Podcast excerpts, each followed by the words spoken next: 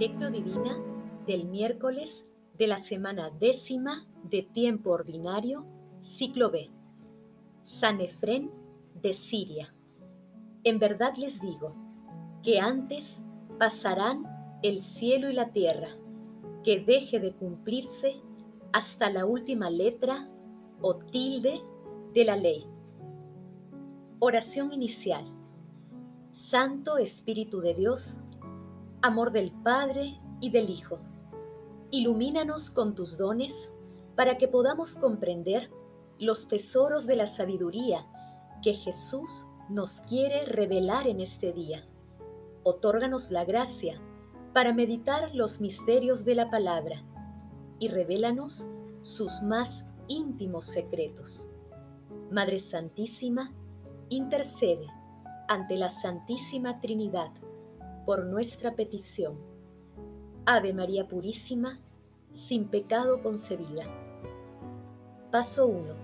Lectura.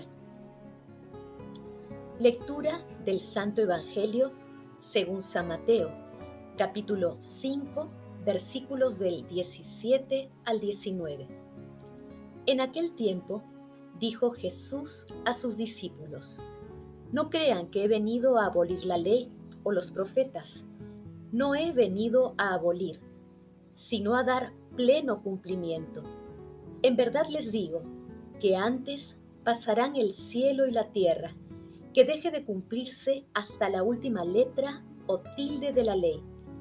El que se salte uno solo de los preceptos menos importantes y se lo enseñe hacia los hombres, será el menos importante en el reino de los cielos. Pero quien los cumpla y enseñe será considerado grande en el reino de los cielos. Palabra del Señor. Gloria a ti, Señor Jesús.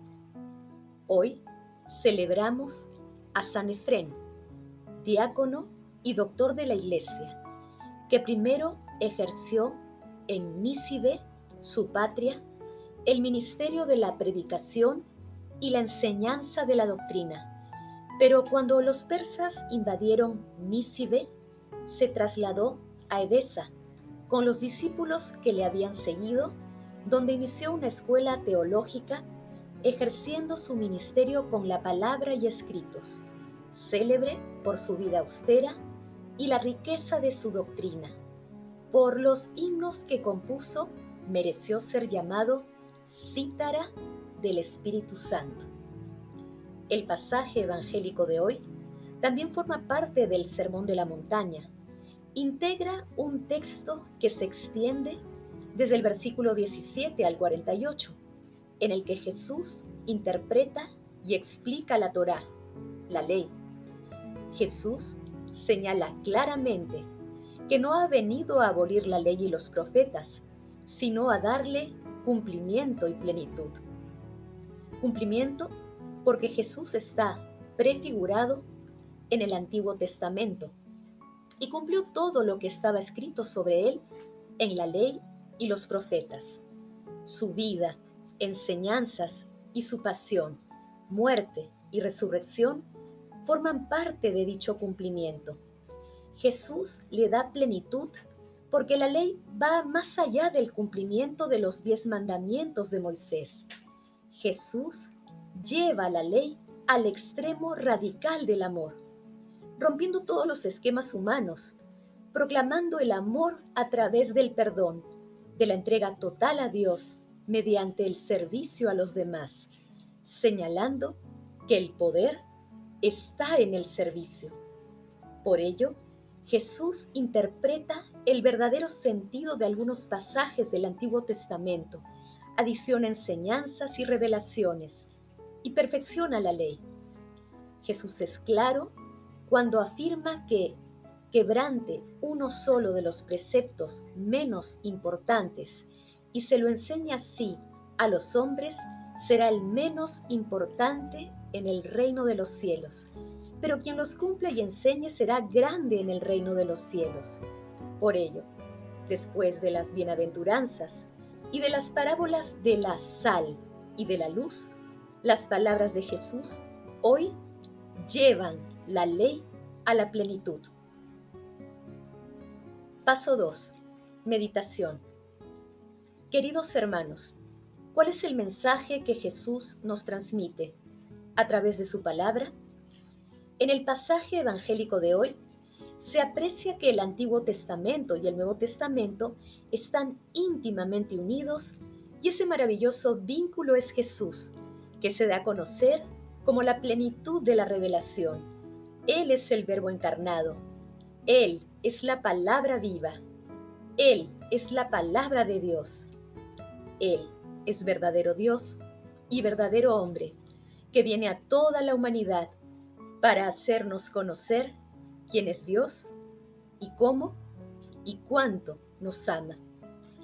Nuestro Señor Jesucristo nos da las muestras más maravillosas del amor y lo hace con su entrega total en la cruz, perdonando a quienes lo están matando. Por ello, por ese mismo amor que viene de Jesús, debemos guardar sus mandamientos con obras y de verdad, porque el amor no es solo un sentimiento, requiere de obras de amor que nos lleven a servir a nuestros hermanos y darles a conocer a Dios, invitarlos a todos a cumplir sus mandamientos y llevar su evangelio a todo el mundo. En esta misión que debemos realizar en cualquier circunstancia de nuestras vidas, la acción del Espíritu Santo nos ayudará siempre a entender la palabra y a explicarla a nuestros hermanos con valentía y fe.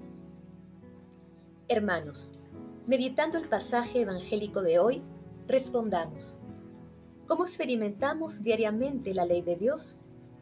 ¿Qué obras de misericordia hacemos para resaltar el valor sagrado que el ser humano tiene a los ojos de Dios? Que las respuestas a estas preguntas nos ayuden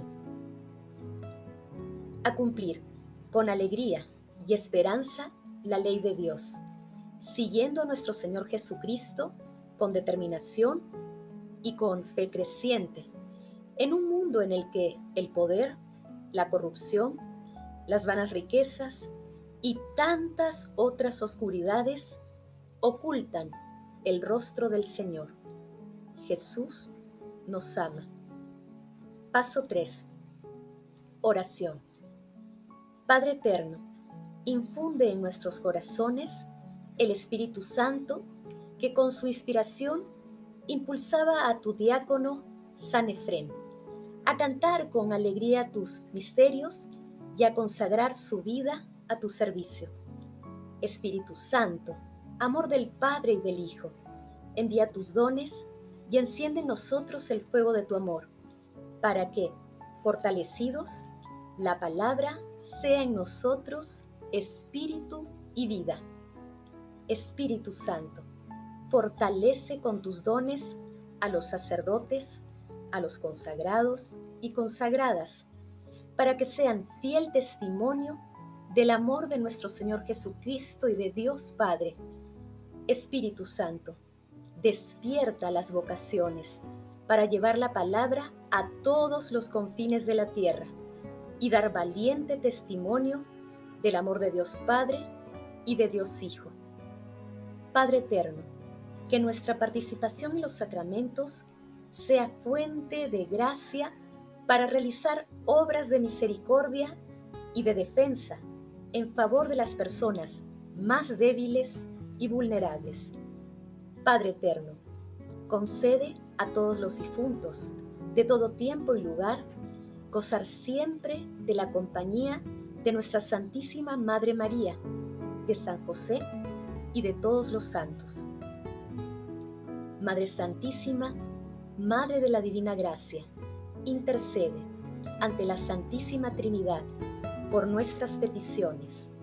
Amén. Paso 4. Contemplación y acción.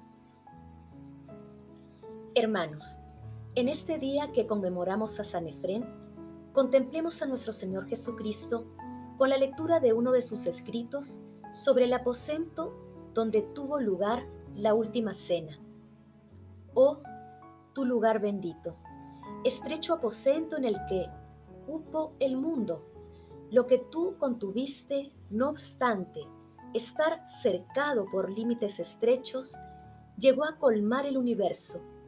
Bendito sea el mísero lugar en que con mano santa el pan fue roto. Dentro de ti, las uvas que maduraron en la viña de María fueron exprimidas en el cáliz de la salvación.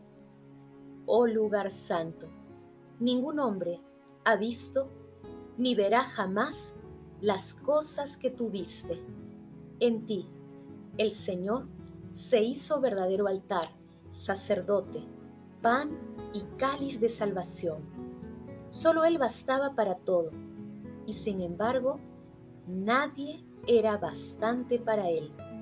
El altar y Cordero fue víctima y sacrificador, sacerdote y alimento. Hermanos, estamos llamados a una unión plena con Jesús.